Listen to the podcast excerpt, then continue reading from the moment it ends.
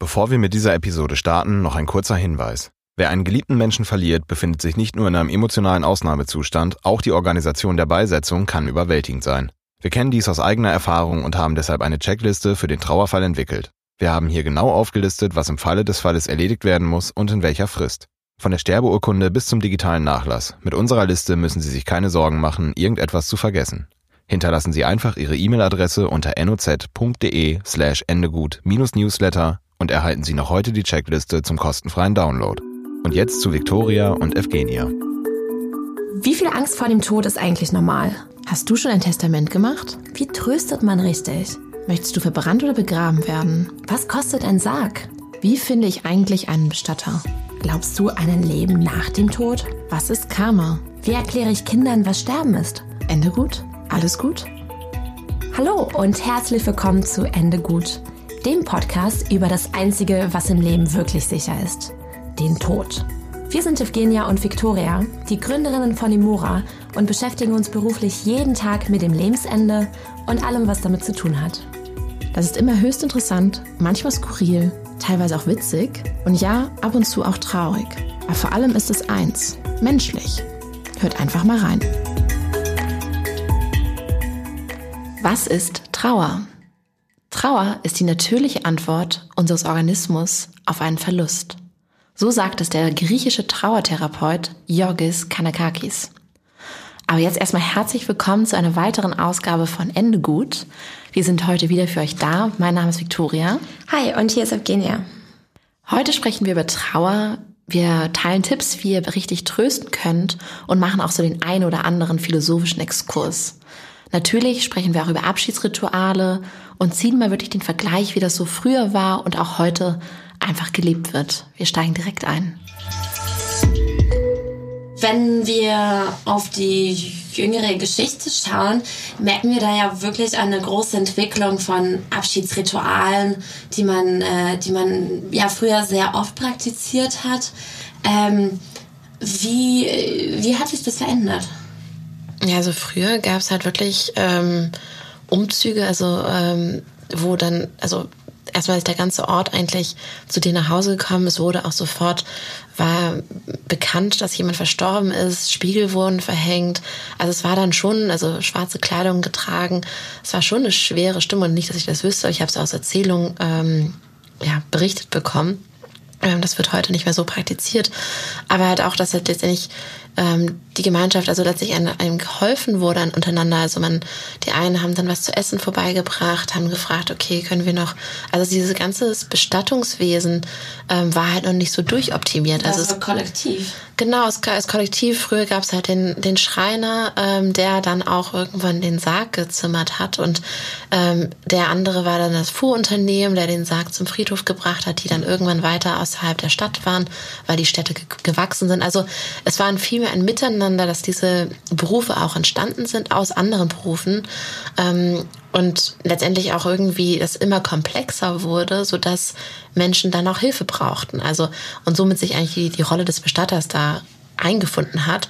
Aber was halt wirklich so als Brauch war, das war, dass die Familie viel enger zusammen war und dass es ähm, das Trauerjahr gab und so weiter. Also es gab da schon klare Bräuche. Es gab natürlich auch das, die Beileidsbekundung äh, ähm, schriftlich als Brief. Ähm, ich hatte jetzt gerade ja, ähm, solche alten ähm, Papiere wieder in der Hand und das ist dann fast halt derselbe Text, aber es ist halt eine schriftliche ähm, das war eine ganz andere Nachricht, Statement, ja. total anderes Statement. Und ich meine, wir haben uns jetzt als Gesellschaft so weiterentwickelt und dass es jetzt auch viele Dinge sind, von denen einfach nicht mehr aktuell, weil wir einfach nicht mehr so leben.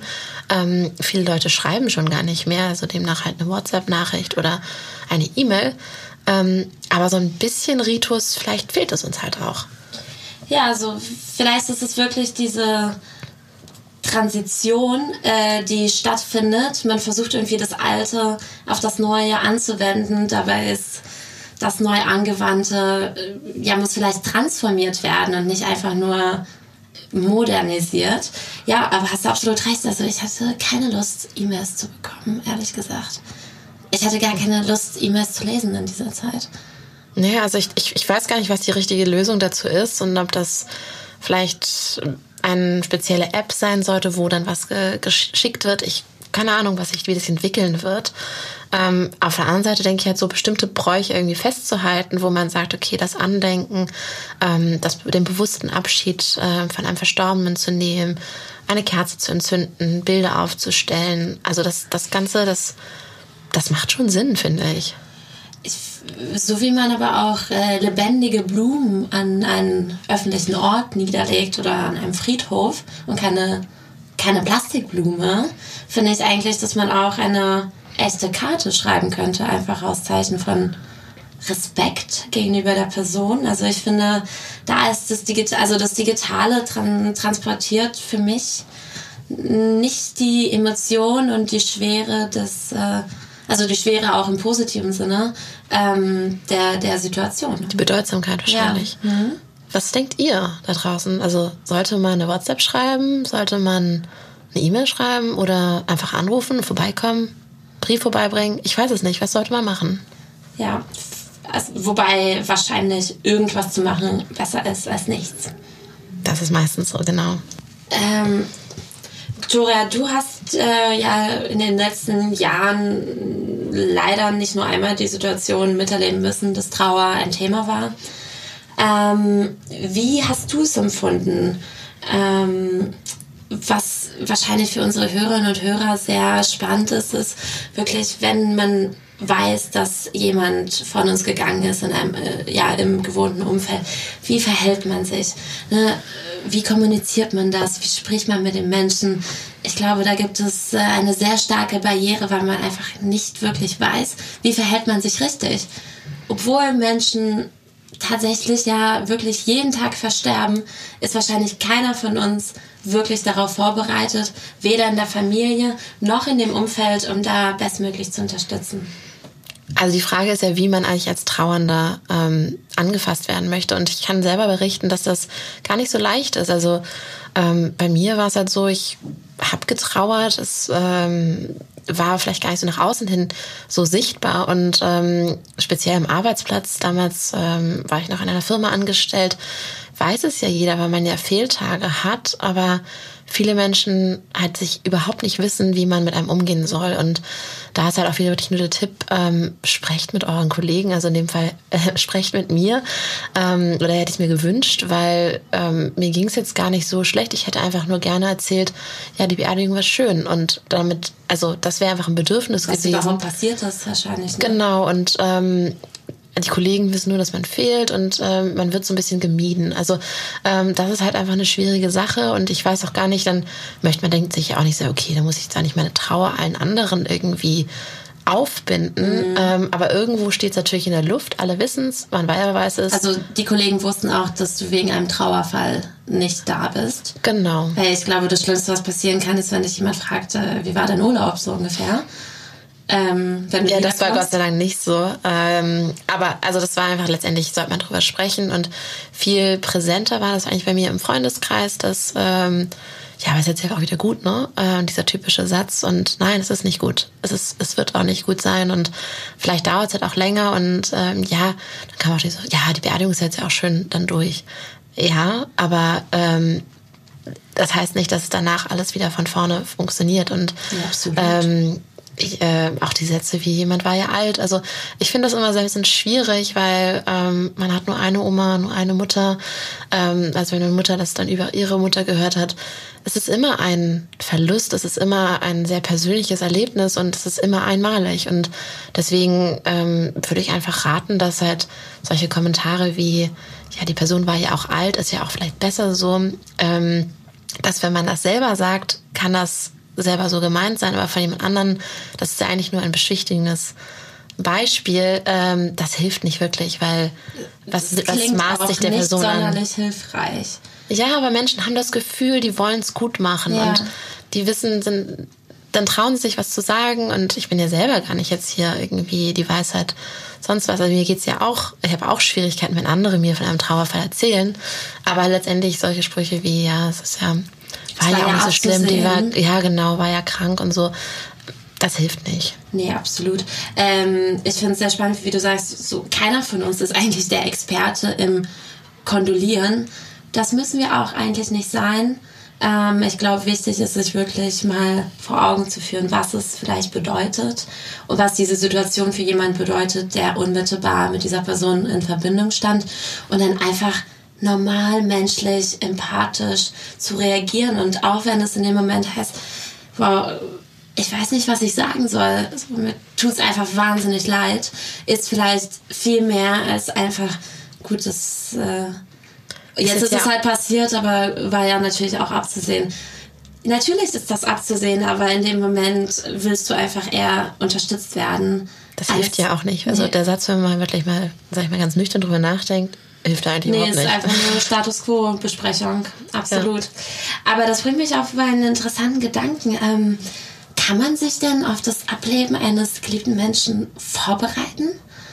Also aus meiner Erfahrung nein, weil, also ich glaube, was sage ich mal, jetzt nicht aus persönlichen Erfahrungen, aber das sind psychologischen, wenn man darüber nachdenkt, ich glaube, wir halten uns alle, wir haben es ja schon mal irgendwo auch besprochen in der ersten Folge, glaube ich, dass wir doch einfach diesen Lebensdrang haben, an, an Leben festzuhalten und gerne leben wollen, prinzipiell. Ähm, das heißt, glaube ich, wir wir können uns nie auf den Abschied wirklich vorbereiten. Also ich glaube, dass es ähm, kann vielleicht, wenn, wenn eine Person sehr, sehr krank ist, selber von der Person ausgehen, aber als Angehöriger hofft man, glaube ich, immer. Finde ich, find ich sehr spannend, weil äh, wenn man jetzt die Grundbiologie als Basis nimmt, es ist ja wirklich total klar, dass im Idealfall die Urgroßeltern, Großeltern, Eltern noch vor einem selber versterben werden, nicht wahr? Das heißt, theoretisch weiß man das und irgendwie ist man nie vorbereitet, das sind auch genauso meine Erfahrungen. Kann man sich darauf vorbereiten? Also sollte man versuchen, eine Brücke zu schlagen, dass irgendwie, kann man im Kopf Sachen akzeptieren, auch wenn das Herz in dem Moment irgendwie noch länger braucht, um das Ganze zu realisieren. Hilft das irgendwo im Kopf nicht zu hoffen, sondern zu wissen. Also ich glaube, so die Auseinandersetzung mit der Sterblichkeit des Lebens, glaube ich, kann schon helfen, weil man eher prinzipiell versteht, dass das halt ein normaler Zyklus des Lebens ist, dass es nicht ist, dass jemand dir weggenommen wird, sondern einfach ein Zyklus des Lebens. Wir haben alle bestimmte Stunden auf dieser Welt irgendwie geschenkt bekommen und dass es halt ein Rhythmus ist, ähm, wie, wie in jedem biologischen Prozess. Also ich glaube schon, dass man, ich glaube, die Menschen, die man liebt, die will man nie verlieren. Ähm, aber ich glaube, es ist leichter, den, ja, den Prozess äh, des Alterns zu akzeptieren, wenn man sich damit auseinandersetzt. Ja, das stimmt voll. Aber ja, also irgendwann ist ja dann auch, ja, dann ist, ist jemand gestorben und das ist die Trauer und ähm, wir sind halt schon beschäftigt. Ich meine, irgendwann vielleicht ist es halt auch mal fürs, für, die, für die Gesellschaft nicht die unmittelbar Betroffensten. Vielleicht ist ja auch irgendwann mal genug letztendlich. Also ähm, wir haben da schon ein paar Mal drüber gesprochen oder das philosophiert so untereinander. Und ich würde es auch gerne hier reinbringen, ist, was ist eigentlich so mit Facebook-Freunden oder ähm, Telefoneinträgen bei WhatsApp und so weiter? Ähm, löscht man dann irgendwann den Beitrag oder was ist da eigentlich erlaubt? Was denkst du? Boah, gute Frage. Ehrlich gesagt, also über die eigene Endlichkeit haben wir, glaube ich, schon viel hin und her philosophiert. Ja, was bringt dir ein Telefonbucheintrag von einem Menschen, der nicht mehr da ist? Ähm, wenn ich mir jetzt aber vorstelle, mein Handy in die Hand zu nehmen und jemanden final zu löschen, und zwar weil der Mensch nicht aus meinem Leben getreten ist, sondern aus dem Leben getreten ist, ich glaube, das ist schon ein, wichtig, ein, ein, ein großer Schritt.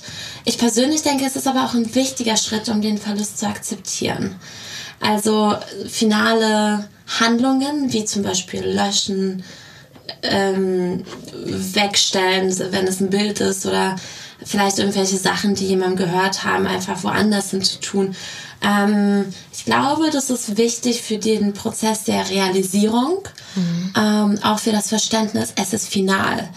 Ähm, eine andere Frage ist es dann, ob man das wirklich vernichtet in irgendeiner Form oder eben transformiert. Also vielleicht schreibt man sich die Nummer auf den Zettel und packt sie hinter den Bilderrahmen von dieser Person oder sowas, auch wenn man das Bild dann später weggestellt hat. Also was davon ist Erinnerung und was davon ist einfach dieses Praktische. Also ich möchte nicht durch mein Buch scrollen und da einfach die Nummer von jemandem sehen oder den Namen, der einfach nicht mehr da ist. Ähm, heißt aber nicht, dass ich diesen Menschen komplett vergessen möchte. Vielleicht können wir mal anrufen, vielleicht geht da jemand im Himmel dran. vielleicht im Himmel, vielleicht in der Hölle. Man weiß es nicht. Es kommt drauf an. Es kommt drauf an. Ja, was meinst du?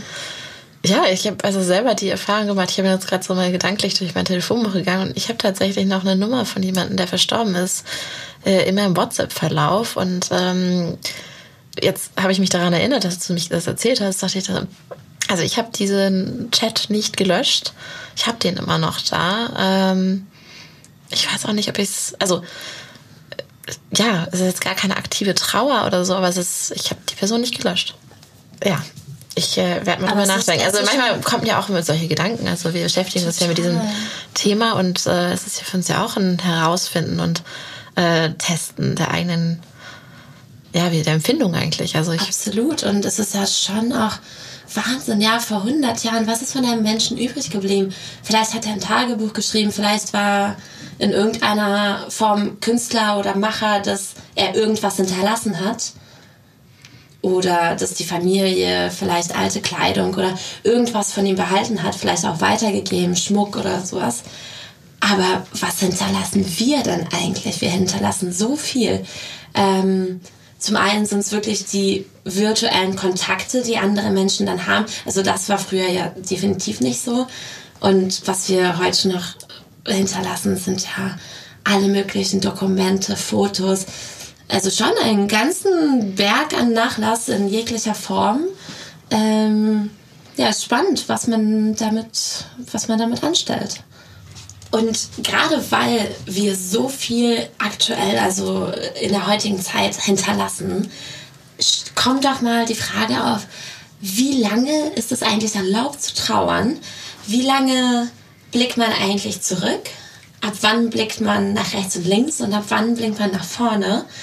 Sollte Trauer vorbei sein? Ist das, äh, gibt es da Grenzen? Gibt es, äh, ja, gibt es da Regeln, nach welchen man sich verhalten sollte?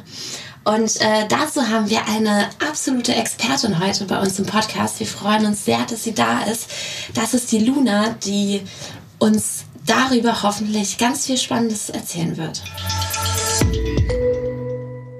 Luna, schön, dass du da bist. Ja, vielen Dank. Schön, dass ich hier sein darf. Willkommen. Also, Luna, du bist ja, wir kennen dich ja schon so ein bisschen. Ähm, du bist ein wirklich bunter, lebensbejahender Wirbelmensch, könnte man so sagen. Ähm, deshalb ist es ja eigentlich umso spannender, was du eigentlich beruflich machst. Du bist ausgebildete Trauerbegleiterin, hast viel mit Familien ähm, zu tun gehabt, die ähm, unter Umständen auch ihre Kinder einfach äh, verabschiedet haben. Ähm, was uns ganz besonders freut, ist, dass du seit äh, kurzem auch Teil unseres Teams bist. Ähm, kümmerst dich bei Emora um äh, unser Netzwerk, gerade hier in Berlin. Kennst natürlich super viele verschiedene Institutionen, die mit dem Thema letzter Abschied, Lebensende, Tod, Trauer zu tun haben ähm, bist gleichzeitig äh, Fotografin und ähm, schreibst Texte, also bist auch extrem kreativ.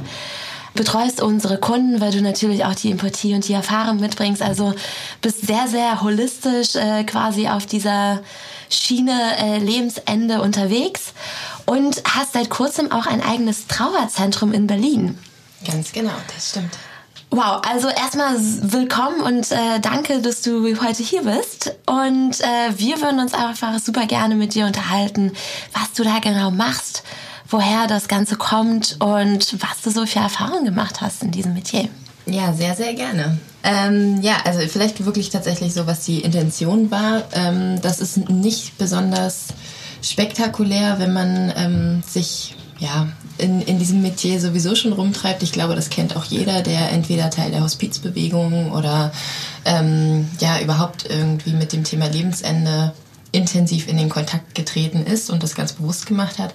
Ähm, ich habe halt eigene Erfahrungen einfach in dem Gebiet gemacht. Also ich habe ähm, final war dann bei mir so dieser Schalter, Umleg-Moment, ähm, eigentlich als mein Papa gestorben ist, dass ich da irgendwie dachte, okay, das ist super skurril, wie das einfach so als das Normalste der Welt angesehen wird, weil die Eltern sterben einfach. Und das ist bei jedem wahrscheinlich so im Normalfall. Und, ähm, Und dann hast du irgendwie, auch gerade als junger Mensch, der mitten im Berufsleben steht und ähm, auch als Mutter, die ich bin, ähm, hast du dann einfach weiter zu funktionieren. So. Und ähm, das fand ich total absurd einfach. Also in diesem Kontext habe ich einfach gemerkt, so dass das passt hinten und vorne für mich nicht so. Ich muss, ich muss, ich merke, ich habe richtig gemerkt, wie diese Trauer mich überfallen hat, wie die Teil von mir geworden ist. Und ich habe gemerkt, dass die raus möchte und irgendwo hin möchte und dass es aber gesellschaftlich gar keine gar keine Option gibt, ähm, das zu leben. So. Und ähm, dann habe ich gedacht, das, das kann ja wohl die Wahl sein. und ähm, genau, und habe mich dann eben dazu entschlossen, ich möchte, ich möchte irgendwie mehr in diesem, in dieser Art und Weise, in diesem Thema, ähm, ja, ein bisschen, ja, ich möchte da, da, da was rausfinden, ich möchte da was im Zweifelsfall, wenn es geht, sogar verändern. So.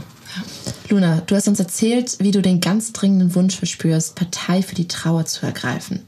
Das ist ja eine sehr große Mission und auch vielleicht ein bisschen ungewöhnlich. Ähm, du sagst sogar von dir selber, du bezeichnest dich vielleicht sogar als Traueraktivistin. Was sollen wir denn darunter verstehen?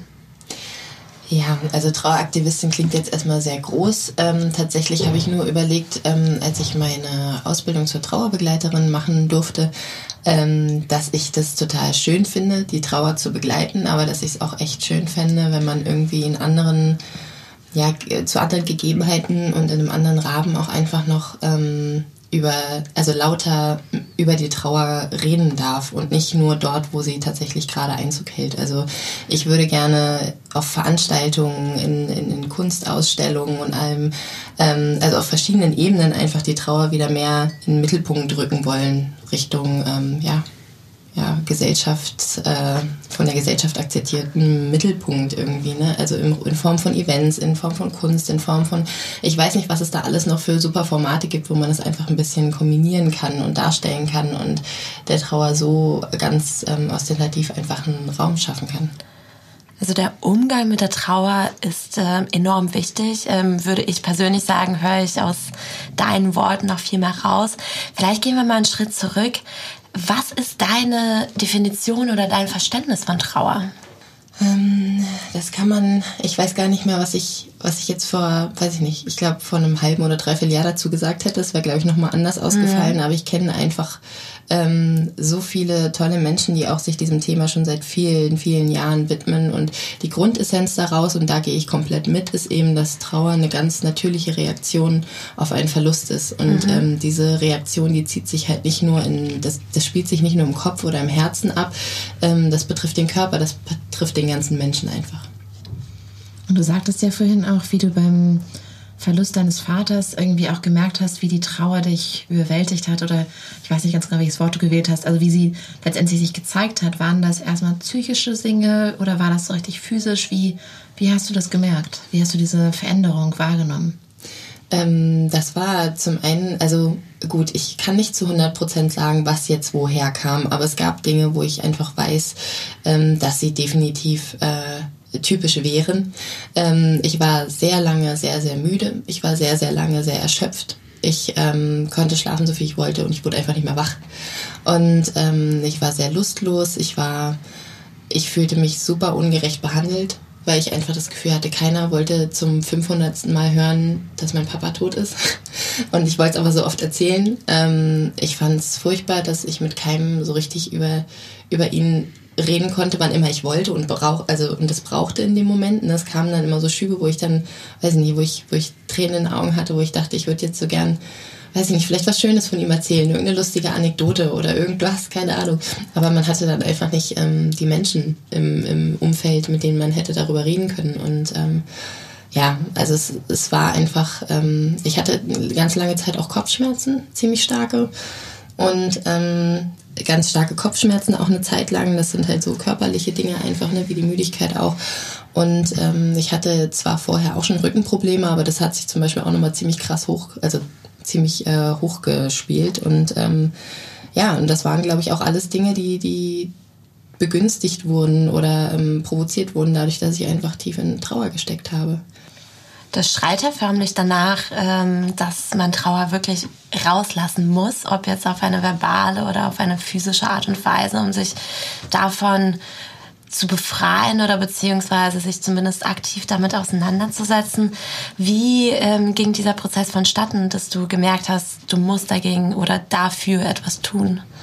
Ich glaube, ich habe das ähm, Gott sei Dank ganz intuitiv gelöst und ich glaube, das ist auch so die Quintessenz dessen, ähm, worum es eigentlich ähm, dabei geht, wenn wir Trauer akzeptieren sollten. Und zwar, dass es einfach intuitiv in uns allen inne liegt, dass wir das eigentlich alle können. Ähm, Trauer ist natürlich ein Zustand, der ist nicht schön, der überfällt uns, der ist ziemlich ähm, unberechenbar und ähm, tatsächlich ist es aber ähm, wenn wir, wenn wir mal von all diesen Zwängen, die uns umgeben und von all diesen Automatismen, die wir mittlerweile intus haben, absehen, dass äh, da, also im Grunde genommen gibt es eigentlich einen Kern in uns, der ganz genau weiß, dass er diese Trauer zulassen muss mit allem, was da kommt. So und ich habe halt einfach ganz intuitiv angefangen, mich der Trauer und dem Thema an sich zu widmen, ähm, indem ich äh, geschrieben habe, was ich immer schon gut konnte, aber eben genau über das Thema, über meinen Verlust. Ich habe ähm, ich habe viel gemalt in der Zeit und ähm, auch das habe ich vorher schon gemacht, aber man muss es halt zusammenbringen. Also die Dinge, die mir vorher einfach mhm. geholfen haben und ähm, in denen ich mich ausgedrückt habe, immer schon, die habe ich dann genutzt, um eben meine, meine Trauer zu verstehen. Super spannend und du hast über die, die Müdigkeit gesprochen, ja irgendwo auch diese Einsamkeit, die du verspürt hast, weil einfach sich keiner diese Geschichte nochmal anhören wollte. Oder überhaupt. Oder überhaupt. Und was sind letztendlich wir haben ein bisschen recherchiert und auch so Gefühle der Trauer irgendwie nochmal aufgeschrieben. Unter anderem halt zum Beispiel auch Freude, also was eigentlich was Komisches, was man, wo man vielleicht auch sich irgendwie, also sich drüber schämt, kannst du vielleicht das zu sagen, aber auch sowas wie Zorn und diese Hilflosigkeit. Also ähm, was ist so diese Gefühlspalette, die Trauernden begegnet? Ich glaube, also A ist die von Mensch zu Mensch komplett anders. Also jeder trauert anders, jeder hat ein anderes Tempo zu trauern und ähm, und auch diese, also ich meine, es gibt ja viele Trauerphasen, es gibt viele Modelle, die, die einfach bekannt sind und geläufig, aber es gibt kein festes Standardwerk, in dem wir uns wiederfinden können als trauernder Mensch.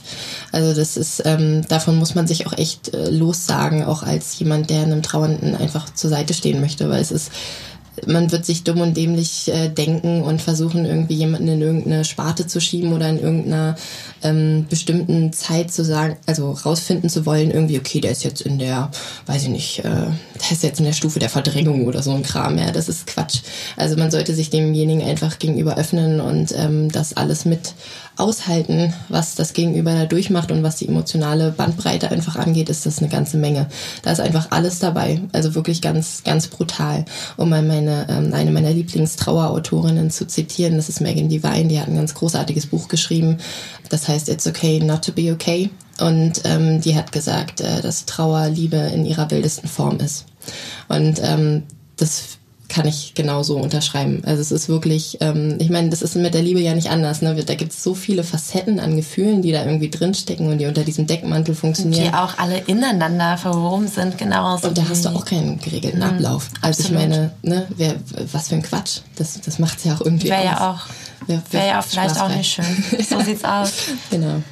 Das sagt mir immer so, mir sagt mir jemand so, leidenschaftlich ist ja irgendwie auch so ein das hat das Wort Leiden drin und leidenschaftlich mhm. ist wieder positiv gemeint. Und äh, wenn du jetzt sagst, irgendwie Trauer ist die Liebe in wildsten Formen, also es ist wahrscheinlich einfach das Gefühlschaos, was, womit wir Menschen auch Gott sei Dank ausgestattet sind, äh, was wir alles kommunizieren können und ähm, ja, und vor allen Dingen ist, ähm, was da auch noch mit drin steckt, ist einfach, dass Trauer ähm, auch Anerkennung braucht. So genauso wie eben diese Liebe. Und, und Verständnis. Ähm, absolut und gesehen werden möchte und gehört werden möchte und was nicht passiert, zuletzt von einem selbst. Was eben. passiert, wenn es nicht stattfindet? Also es gibt ja nun mal sehr viele Menschen, die ja äh, sich sehr verschließen, die vielleicht auch Trauer oder ja so traurige Emotionen ähm, aus Stolzgründen nicht zeigen wollen oder einfach sehr krass funktionieren müssen, dass sie das Gefühl haben, sie haben keinen Platz dafür.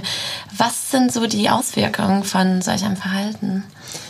Also generell, ich könnte jetzt ganz knapp darauf antworten und sagen, okay, ähm, jeder, der trauert und das nicht nach außen lässt oder versucht wegzudrängen, ähm, der wird früher oder später daran erkranken, weil die Trauer sucht sich einfach einen Weg. Das ist aber nicht zu 100 Prozent richtig. Also ich glaube, da muss man Abstriche machen. Zum einen gibt es Menschen, die verdrängen Trauer einfach den ganzen Tag und ähm, niemand im näheren Umfeld kriegt das mit und die haben einfach ihre ganz eigene Art und Weise zu trauern. Und ähm, das ist für die auch dann genau richtig und gesund, aber ein Außenstehender kriegt nicht mit, dass sie trauern. Ähm, es gibt Menschen wie mich zum Beispiel. Ich muss ähm, laut trauern. Also ich, äh, ich rede darüber, was ich für ähm, Rituale habe oder wie ich, ähm, wie ich damit umgehe, wenn ich gerade so ein, ich sag jetzt mal, Trauerschub hab und irgendjemanden tierisch vermisse, der eben verstorben ist.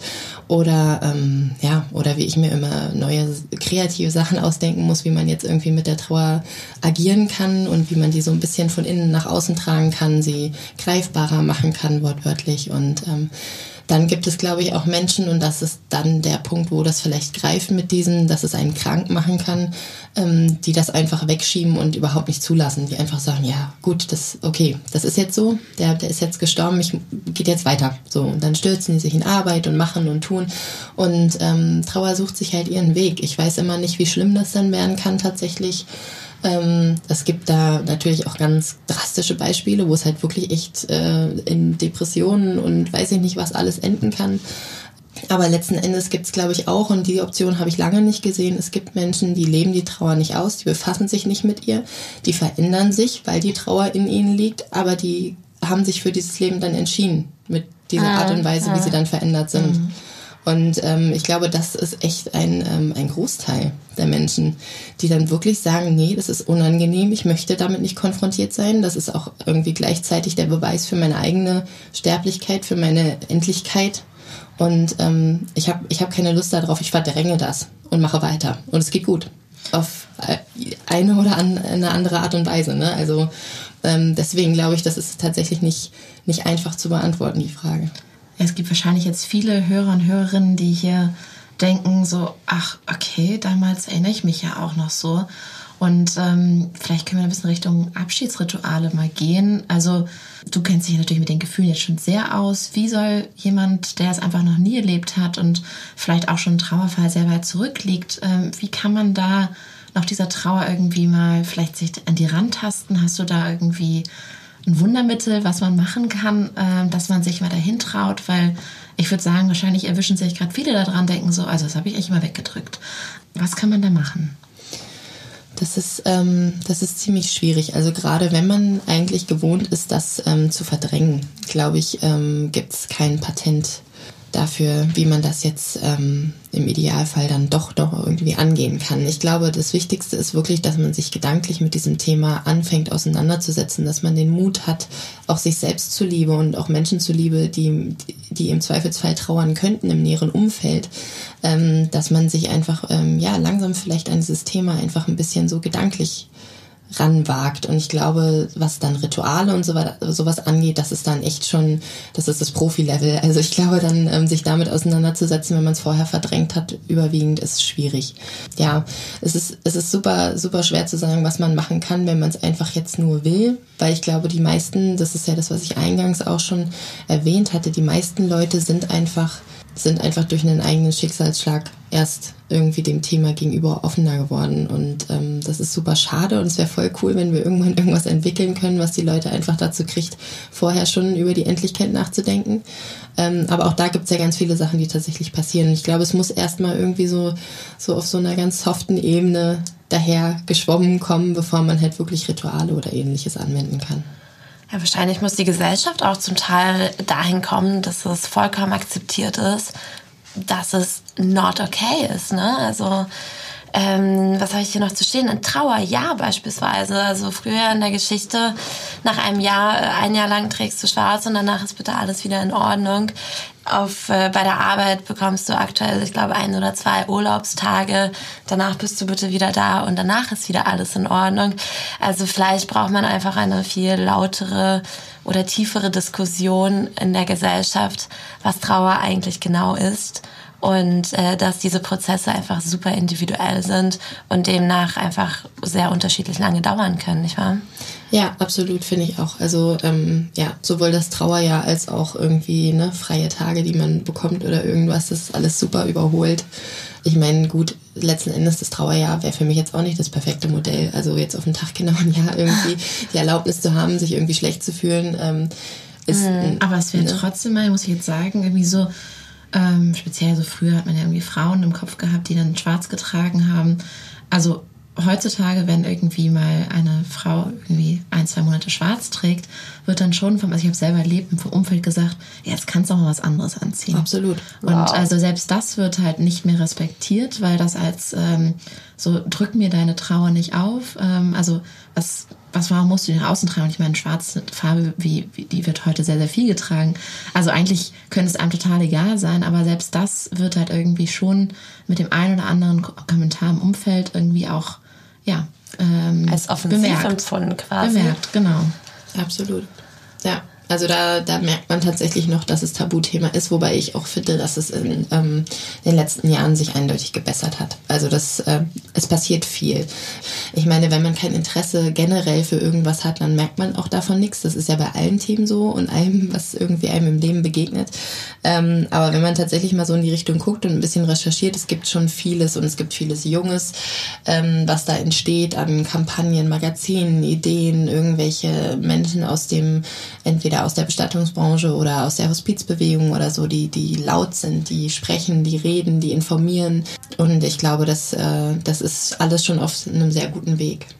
Ja, super. Also gut zu hören, dass sich die Gesellschaft oder zumindest die verschiedenen Bereiche, die mit diesem Thema ja eigentlich sehr gut betroffen sind, ähm, sich irgendwie weiterentwickeln. Ich finde diese Diskussion auch in unserer Gesellschaft unglaublich wichtig. Ähm, wir sprechen sehr viel über Depression und äh, wie uns irgendwie der Alltag mitunter belasten kann. Ähm, weil du es vorhin gesagt hast, ja, vielleicht liegt es eben daran, dass wir über so ganz andere Themen eben nicht sprechen, die sich dann in ähm, andere Krankheiten oder Probleme transformieren, die dann plötzlich extrem an der Oberfläche sind. Insofern finde ich das super spannend. An die Hörerinnen und Hörer von uns jetzt gerade, die Luna hat in unserem Emora Magazin auch eine Kolumne. Das heißt, wenn ihr mehr über Themen Trauer, Trauerbegleitung, Trauer zum Anfassen erfahren wollt, schreibt ihr doch eine, einfach eine E-Mail, ein luna at emora mit Doppel M www.emora.de oder schaut vorbei auf unserem Emora Magazin bei uns auf der Webseite. Ganz viele verschiedene Themen und Artikel, die zu diesem Thema verfasst werden, könnt ihr da nachlesen. Und wenn ihr in Berlin seid, dann kann man dich auch in deinem Trauerzentrum besuchen. Ja, ganz genau. Das gibt es seit, ähm, seit August diesen Jahres und das ist in der Elberfelder Straße in Moabit.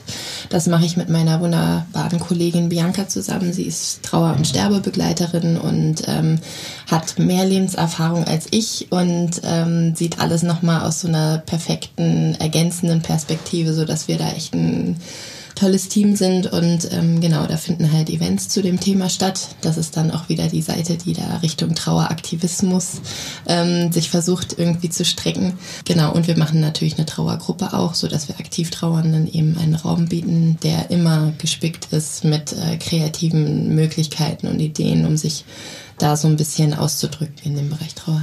Also Trauer aktuell zum Anfassen letztendlich bei euch im Trauerzentrum. Zum Greifbarmachen. Zum Greifbarmachen, sehr gut. Ja, liebe Luna, also wir wollten ja eigentlich noch so ein bisschen über Abschiedsrituale sprechen. Was kann man machen oder was, was, was, was hilft in der Trauer? Ja, das ist ähm, tatsächlich relativ unterschiedlich von Mensch zu Mensch, genauso wie es die Trauer ist. Aber es gibt natürlich Dinge, die man machen kann, ähm, wenn man das Bedürfnis hat, eben mit der Trauer umzugehen in irgendeiner Form. Ne? Was ähm, sehr schön ist und was auch ähm, in, in verschiedenen Abstufungen passieren kann, also mit äh, verschiedener Intensität einfach, ähm, ist, dass man ganz simpel wirklich sich ein Erinnerungsstück ähm, des Verstorbenen nimmt oder, oder ein Foto oder irgendwas, was, ähm, was einen direkt mit dem demjenigen verbindet, ähm, das präsent in der Wohnung aufstellt, so dass es jetzt nicht unbedingt in der Mitte des Wohnzimmers steht, aber schon irgendwie so, dass es das einen besonderen Platz bekommt ähm, und dass man da irgendwie dann noch eine Kerze daneben stellt und die dann ritualsmäßig meinetwegen jeden Abend oder ähm, einmal die Woche oder immer wieder sonntags oder wann auch immer irgendwie anzündet und ähm, demjenigen gedenkt. Ich finde, es ist auch tatsächlich ganz schön, wenn, wenn es diesen Platz in der Wohnung dafür gibt, weil ich glaube, dass gerade so empathische, sensible Menschen, die dann zum Beispiel auch zu Besuch mal sind oder so, dass man da auch einfach nett über denjenigen reden kann, dass es ein schöner Aufhänger ist irgendwie, dass es gar nicht so unangenehm sein muss. Ich weiß, dass es bei vielen oft so ist, also ich kenne es auch, dass viele Trauernde davon berichten, dass das eine komische Situation ist, wenn jemand in die Wohnung kommt und dann eben dieses Bild mit einer Kerze davor sieht und ähm, sich dann so denkt, so, uh, okay, spooky. Aber ähm, es gibt auch viele andere, denen man dann ganz schnell überhelfen kann, irgendwie mit einer netten Anekdote oder einer Geschichte oder irgendwas zu diesem Menschen und man hat gleich wieder so einen Aufhänger, um nochmal über ihn reden zu können. Und es geht ja in dem Moment dann tatsächlich auch wenig um das Gegenüber, das sich irgendwie besser fühlen soll und nicht irgendwie abgeschreckt von so einem ähm, Foto- und Kerze-Ritual, sondern es geht ja eigentlich um einen selber so wie sich das anfühlt. Und man hat halt tatsächlich, und das ist, glaube ich, auch ja der, der größte Aspekt dieses ähm, Bildaufstellens zum Beispiel, ähm, man hat denjenigen im Hier und Jetzt, so, obwohl mhm. derjenige verstorben ist. Ne? Also man hält ihn noch in, in, in, in Nä direkter Nähe zu einem. Sehr schön. Also das machen ja auch schon fast viele und ähm, das kann man ja auch lange noch nach dem ähm, Todeszeitpunkt eigentlich auch machen. Also es ist eigentlich unbegrenzt, wie du sagtest, Trauer hat irgendwie keinen Zeitraum und je nachdem, was halt sich für euch irgendwie gut anfühlt, das ist irgendwie erlaubt und darum geht es halt auch, letztendlich das da reinzuhören, was einem selber gef äh, gefällt und was man so fühlt und ähm, da kann man natürlich auch dann irgendwie, du sagtest eben, noch oder vor unserem, vor unserer Aufnahme im Gespräch, sagst du, ja, es wird, zeigt sich ja auch ganz anders. Viele Menschen müssen entweder ganz viel tun, ganz viel machen, andere wollen eher still sein. Ähm, was sind da so deine Erfahrungen? Ja, eben genau diese, dass es so facettenreich und so unterschiedlich ist und ähm, dass man auf jeden Fall versuchen sollte, so, so gut es geht, in sich reinzuhören und irgendwie wirklich das zu machen, wonach einem in diesem Moment ist. Also wirklich ähm, gar nicht sich viel von der Außenwelt beeinflussen lassen und ähm, so ein bisschen auf sich selber horchen. Und was zum Beispiel auch eine total schöne Hilfe ist für Menschen gerade, die so noch in diesem extremen Trauer, Chaos sind, ähm, dass man einfach Tagebuch, also Trauertagebuch führt, ne? dass man aufschreibt, ähm, wann es einem wie ging, was für Gefühle präsent waren, was ähm, die, die Umstände waren und ähm, dass man dann so ein bisschen auch mit der Zeit anfängt nachvollziehen zu können, ähm, wo zum Beispiel totale, ich sag jetzt mal Trauertrigger sind. Ne? Also Aha. es gibt so Situationen, denen muss man sich nicht aussetzen. Das heißt nicht, ähm, dass man, wenn man sich der Trauer widmet, dass man leiden muss zusätzlich. Ne? Also ich glaube, Trauer und Leid, das sind zwei verschiedene Paar Schuhe. Man kann sich da hinsetzen, im Selbstmitleid versinken und das alles noch schlimmer machen. Ähm, man kann aber auch einfach, also bewusst, bewusst und gesund mhm. und offen trauern, ähm, was natürlich auch weh tut, aber es ist nicht dieses Leiden. Also das sind zwei verschiedene Paar Schuhe. Und ich glaube, das Leid kann man vermeiden, indem man irgendwie zum Beispiel schaut, was ähm, wo drückt der Schuh, wenn's, ähm, wenn ich auf einmal merke, okay, mir kommen jetzt die Tränen und es wird, es überwältigt mich so dermaßen und es wurde ausgelöst durch irgendwas, kann ich diese Situation verhindern. Vielleicht ähm, bin ich viel zu früh nach einem Todesfall von einem Freund oder so wieder auf eine Party gegangen und die Leute um mich herum haben Spaß, betrinken sich, feiern wie bescheuert, reißen Witze, die irgendwie flach sind bis zum Gärtner und ich konnte vielleicht mal drüber lachen, aber gerade eben in der Situation ist es echt too much und wenn ich das abends in mein Tagebuch schreibe, sehe ich vielleicht, fuck, vielleicht hätte ich einfach nicht, vielleicht hätte ich einfach Nein sagen sollen, auch wenn es super uncool ist für den Freundeskreis oder irgendwas gerade. Und ähm, die alle noch mehr denken, ich bin jetzt zum absoluten Trauergruft die irgendwas geworden. Ähm, nein, für mich ist das jetzt die Entscheidung zu sagen, ich gehe da nicht hin, erstmal zu solchen Veranstaltungen zum Beispiel. Ich ich höre da auch ganz hier raus, dass man sich den Raum nehmen sollte, eben auf sich zu hören und irgendwo auch vom Freundeskreis oder von dem, von dem Umfeld auch zu erwarten quasi, obwohl man eigentlich keine Erwartung haben soll. Hey, so in dem Moment ist es einfach wichtig, was mir gut tut und ähm, dieses Verständnis auch irgendwie versuchen einzufordern. Idealerweise durch Kommunikation, aber wenn das halt nicht funktioniert, dann halt einfach einfach so, ne? Ja, ich glaube, es ist auch wirklich andersrum. Es ist gar nicht die Erwartung gegenüber Freunden oder Verwandten oder Bekannten. Das wäre im Idealfall so, dass wir das komplett zurückschrauben, aber dass wir im Dialog mit uns selbst einfach merken, ich brauche das jetzt und deswegen nehme ich mir das. Mhm. Punkt. So. Auf der anderen Seite, du sagst, ich ziehe mich dann einfach zurück oder ich letztendlich entscheide einfach bewusst, dass ich zu einer bestimmten Veranstaltung nicht gehe. Meiner Meinung nach war es halt auch so immer so die, letztendlich die Aufgabe des Umfeldes, des Freundeskreises, auch darauf zu achten, dass die trauernde Person letztendlich auch wieder Teil ähm, ja, des Ertäglichen wird. Ähm, wie siehst du das? Also was kann man als Außenstehender oder als halt letztendlich ähm, Tröstender tun? Also zum einen glaube ich, ist es ganz wichtig, ohne dass man irgendwie einen Hardcore-Affentanz macht und sich überlegt irgendwie, wo, wie kann ich denjenigen jetzt in Watte packen und umsorgen und tralala, dass man einfach da ist. So und sich das alles, sich das alles anhört, sich ähm, meinetwegen mit weint. Man muss nicht die starke Schulter sein. Das ist total tröstend, wenn man, ähm, wenn man sieht, dass, dass andere auch trauern. So. Oder ähm, mitfühlen also ehrlich mitfühlen und nicht dieses ganze mein Beileid und tralala, das ist, ähm, das ist alles, das kratzt so hart an der Oberfläche, das erreicht einen Trauernden gar nicht. Ähm, ich glaube, es ist tatsächlich, es ist das Wichtigste, da zu sein und das auszuhalten. Und ähm, ja, und dann daneben kann man natürlich dann auch einfach versuchen, in diesem ganzen Chaos ein bisschen eine Stabilität zu schaffen, indem man sagt, ähm, ich bin für dich da, ich helfe dir, Sachen, die einfach kaum möglich sind, weil man eben auch, ich meine, wirklich ähm, psychisch, physisch, emotional in, auf so vielen Ebenen einfach echt abbricht. Ähm, als Trauernder ist, ähm, ist es total schön, wenn Freunde einem konkret helfen. Das heißt, pass mal auf, nächste Woche, wir können zusammen einkaufen gehen, ich komme und dann auch wirklich verbindlich dann zu sagen, okay, pass auf, ich komme ich komme um zwölf. So, wir kaufen einfach nächste Woche jeden Tag um 12 Uhr zusammen ein. Ich komme her, ich habe das Auto dabei, ich pack dich ein, wir gehen einkaufen, du schreibst vorher eine Einkaufsliste, wenn nicht, egal. Ähm, und, und dann ist gut. Aber nicht so, meld dich, wenn was ist. Das ist Bullshit, weil ja, kein Trauer meldet dich sich. Da, wenn, ja, wenn, was für eine krasse leere Floskel einfach. Ähm, das bringt gar nichts. Also wirklich verbindlich, äh, Verbindlichkeiten irgendwie versprechen und ähm, das auch nur, wenn man es einhalten kann weil ich glaube, die Enttäuschung könnte nirgendwo größer sein als in so einer Situation, ähm, wenn man stehen gelassen zu werden. Ja. Ja, ich finde, das ist ein super Tipp, weil ähm, ich glaube, aus der Perspektive eines ja, äh, Außenstehenden ähm, willst du der Person irgendwie auch nicht zu nahe treten. Vielleicht beschäftigst du dich gar nicht so viel mit diesem Thema, weiß gar nicht, wie viel ist zu viel. Ich höre raus, lieber mehr und dann sagt schon die Person, wenn es gerade nicht geht, als andersrum, aber auch den Mut zu haben, da wirklich proaktiv unterstützen zu wollen und gar nicht, weil ich kenne das auch aus meinem Umfeld. Ja, äh, ruf mich an, wenn du mich brauchst. Ich bin ja für dich da aber ich weiß halt nicht, wann du mich brauchst. Ähm, eigentlich ein super guter Tipp, ähm, viel proaktiver damit umzugehen. Ja. Was Konkretes anzubieten, dass es auch erlaubt ist. Dass es, ja, häufig weiß man nicht, was, du, was man sagen soll, weil du das auch gerade geschildert hast und ähm, letztendlich da alltägliche Dinge irgendwie konkret anzubieten, finde ich ein super Tipp. Ja, also gerade wie gesagt, es, sind die Kleinigkeiten, die einem dann irgendwie nicht mehr einfallen, die man vergisst, die man nicht mehr regeln kann. Und da ist es, oder weiß ich nicht, ich gehe mit dem Hund oder so nachmittags oder irgendwas nach der Arbeit, mache einen Umweg, komme bei dir vorbei und gehe die Runde mit dem Hund. Du kannst dann, weiß ich nicht, dich entspannen oder irgendwas. Ähm, oder wir gehen zusammen oder irgendwie so eine Geschichte. Also ich glaube, das ist tatsächlich so, dass ähm, das eine der einfachsten Dinge, wenn man wirklich die Nähe zu demjenigen hat, einfach, dass man sagen kann, ich bin da und zwar mhm. dann und dann. Ja. Super. Sehr gut, sehr wertvolle Tipps. Vielen, vielen Dank fürs Teilen. Sehr gerne. Danke dir, Luna.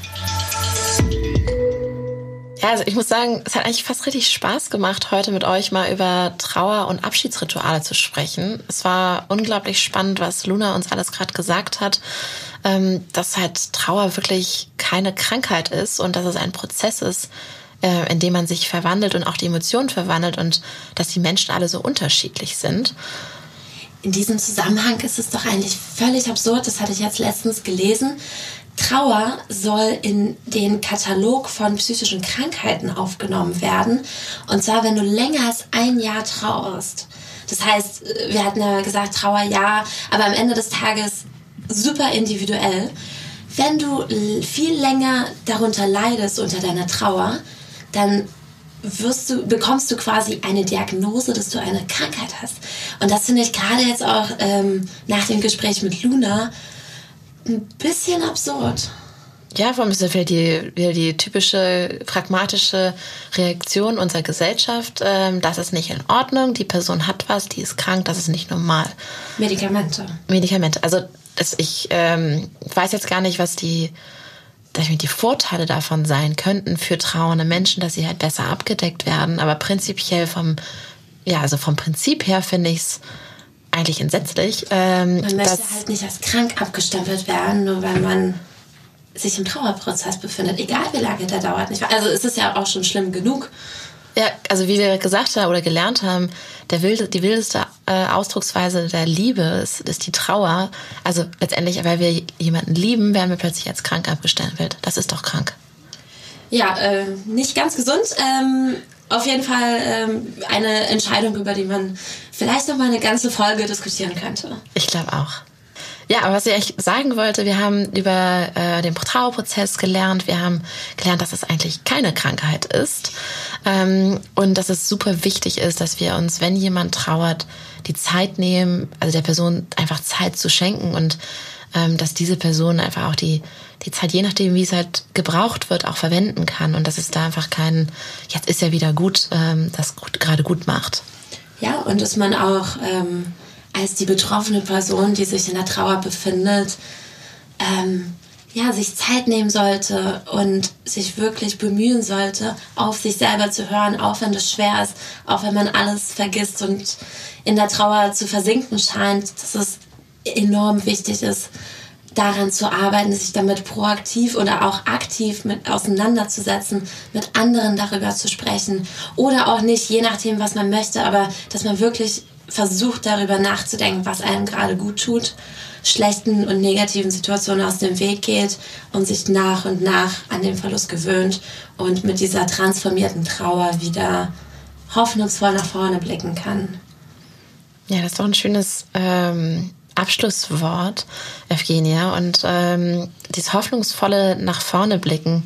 Nun sind wir ja beide noch sehr, sehr lebendig und haben sehr, sehr viel vor in unserem Leben. Und da gibt es das Element Bucketlist. Und heute bist du an der Reihe, deinen äh, Wunsch, was du noch so machen möchtest, zu teilen. Boah, das ist äh, wie immer ziemlich schwierig, weil man dann doch so viele verschiedene Sachen möcht machen möchte. Ähm, ich hatte ja vorhin schon erwähnt, äh, dass ich ursprünglich aus Russland komme. Ähm, irgendwo hat mich dieses Land äh, sehr geprägt. Das ist natürlich meine Heimat. Und dieses Land liegt mir sehr am Herzen äh, mit all den vielen, vielen Sachen und der Natur, der Kultur, den Menschen. Und ich glaube, was ich auf jeden Fall noch mal im Laufe meines Lebens machen möchte, ist den ja, Dialog ähm, irgendwie zwischen Russland und Deutschland in irgendeiner Art und Weise zu, zu verstärken oder dem einen neuen Kanal geben. Also ich kann mir total gut vorstellen, ähm, irgendwelche Menschen in Russland zu unterstützen, ähm, irgendwas versuchen zurückzugeben keine Ahnung, vielleicht äh, irgendwelche in irgendeiner Schule Deutsch beizubringen oder irgendwas zu tun, was äh, mit diesem Land und etwas Gutem zu tun hat, zu machen. Das fände ich ganz toll. Ja, vielen Dank für deinen kleinen Input hier und ähm, dann bis zur nächsten Folge euch und ähm, bis bald. Ende. Gut. Ende gut. Alles gut. Wir hoffen, die Folge hat euch gefallen. Danke, dass ihr wieder dabei wart. Wenn ihr in der Zwischenzeit noch mehr Informationen braucht, findet ihr Antworten in unserem Emora-Magazin unter www.emora.de. Und hört unbedingt wieder rein. Wir freuen uns auf euch. Außerdem folgt uns unbedingt auf Facebook und Instagram unter emora.official, abonniert uns auf Spotify und schreibt uns eine Bewertung auf Apple Podcast. Und wir freuen uns auf Fragen und Anregungen unter info.emora.de. Und ganz wichtig, empfehlt uns weiter. Gut.